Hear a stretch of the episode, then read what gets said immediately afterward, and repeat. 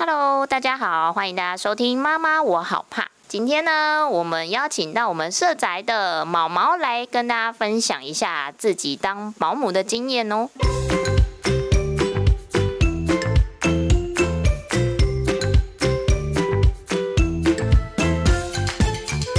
Hello，毛毛你好。嗨，大家好，我是毛毛。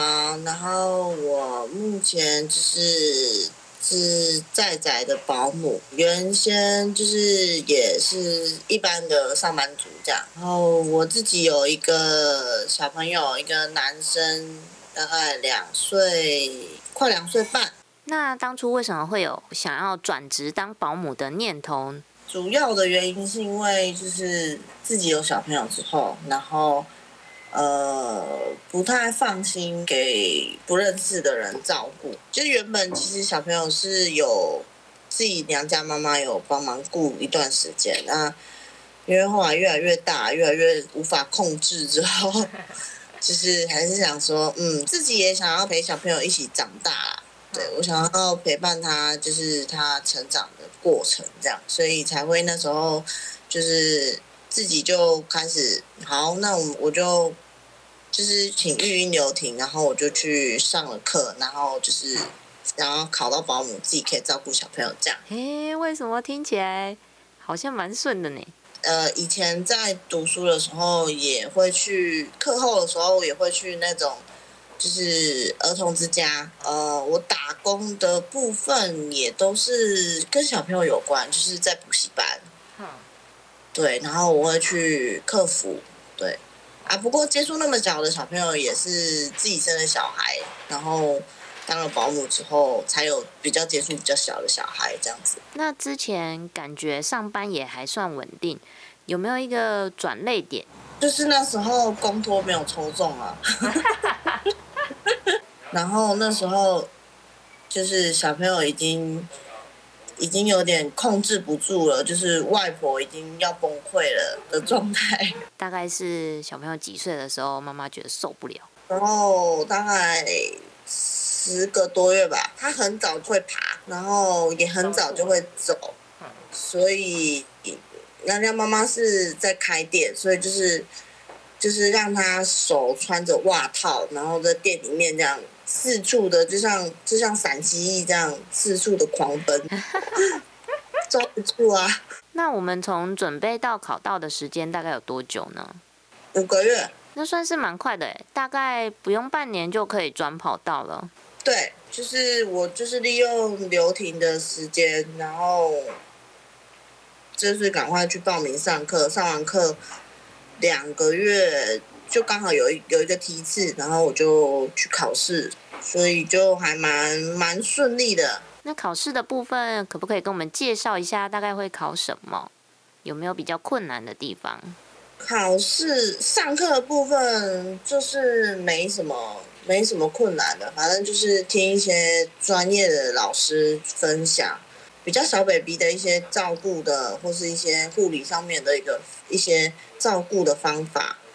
那考试的部分，我觉得比较难的是那时候，因为上完课，然后我就是待在家里，然后边顾边跟我儿子待在家里。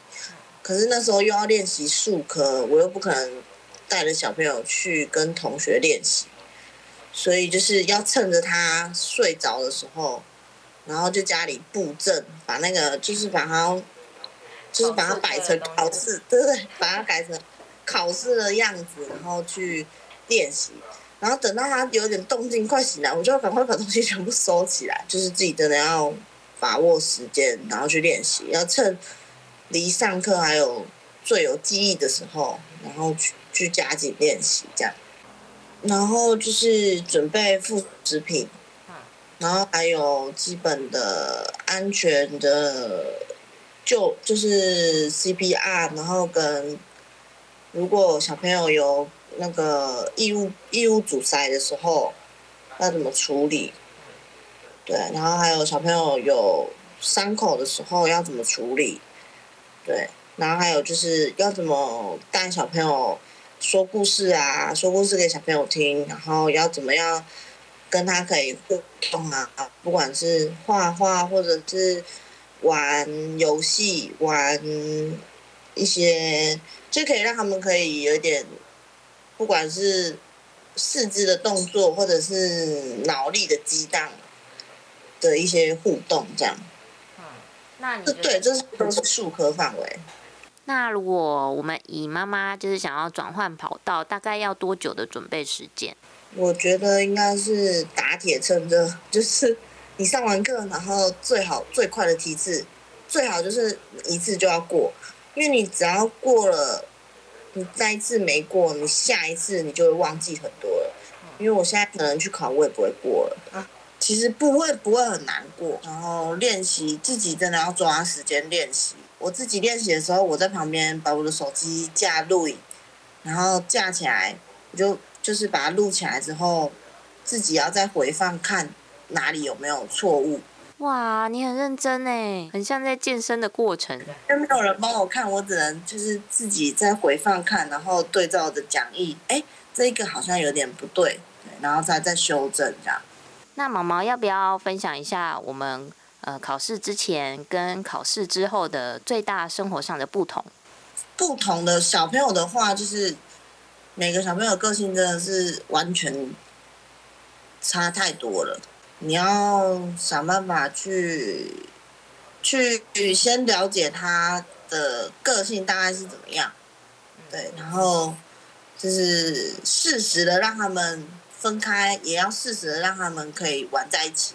的之后还有一个部分就是家长的部分，对。对，就是老师那时候其实都有说，其实家长的部分就是是比较需要去沟通，或者是比较需要比较需要去互相了解的部分，因为其实就是都可以理解，因为自己也是妈妈，然后又是保姆角色，所以就是可以理解说每个家长把小朋友送给保姆。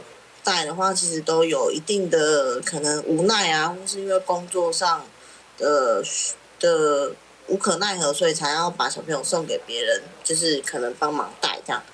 对，然后他们可能其实每个小朋友可能接触就是顶多就一个或两个保姆，他这一生中，对，然后他们可能可能有蛮多都是家里的一个或两个小朋友，其实对小朋友真的都很宝贝。然后，对于小朋友的成长，我是比较属于，就是会放小孩子去探索，不怕，我不怕我自己的小朋友摔或是跌倒什么的。对，就是我比较是希望他们可以自己去体验各种感觉。就是家长的部分，就是当然不一定跟每个保姆的那个观念都会是很契合的，因为每个人的教育理念不一样。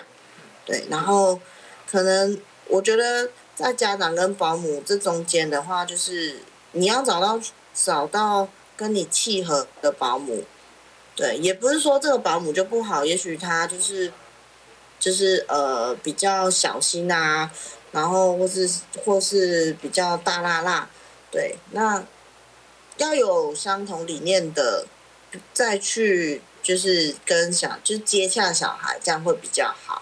那环境跟空间是不是要符合什么条件？呃，对，它是就是会有定期会有中心的人来访视啊。一刚开始的时候就会有，它有四十项的安全规定都要先符合，它才会就是基本才会发这个合格的证书这样。那关于招生小朋友的部分是要透过中心呢，还是要自己找？我们可以自己找家长。也可以从政府的公告的那个中心的网站上面找到我们，不管是我们自己找，或者是就是中心那边没合给我们，就是我们都是要接受中心那边的怎么讲把关，就是中心那边会很清楚，我们知道目前我有收托几个小朋友，小朋友的年纪多大，这样，然后他们也会有定期的来访视。我觉得有保姆证照对家长来说其实是蛮有参考价值的。对，然后哦，我刚刚还要补充一个，就是考到后来一个不一样，就是其实我才知道原来保姆这一块就是对于对于就是社会上的就是不管是的工作，其实是蛮弱势的保姆这一块，因为我们不属于劳工，可是我们又被政府就是列管，政府给保姆的保障其实并没有家长想象的多，像是就是大家都知道，就是你给你送托给小空托给保姆，然后家长可以请领补助啊，然后或者是呃。中心也会列管你的保姆是不是合格的保姆，是不是符合规定的保姆，那他是不是有就是正常的有教育训练啊什么？这些虽然他是管我们，可是像我们就是得到的补助或是什么的，就是其实都是他都中心的部分都是说我们跟家长去怎呃去协调，对，那我们并没有所谓的。嗯，像一般的劳工会符合劳劳基法的保障啊，或者是有一些劳基法上有一些特休或是什么的。那这样其实很辛苦哎。就是其实我真的是自己当了保姆才知道，哦，原来我们真的是蛮弱势，真的没有家长想象的说，哦，我们政府有管我们啊，我们就好像我们可能会有一些相对的保障，家长是不知道的。其实真的没有什么保障，然后。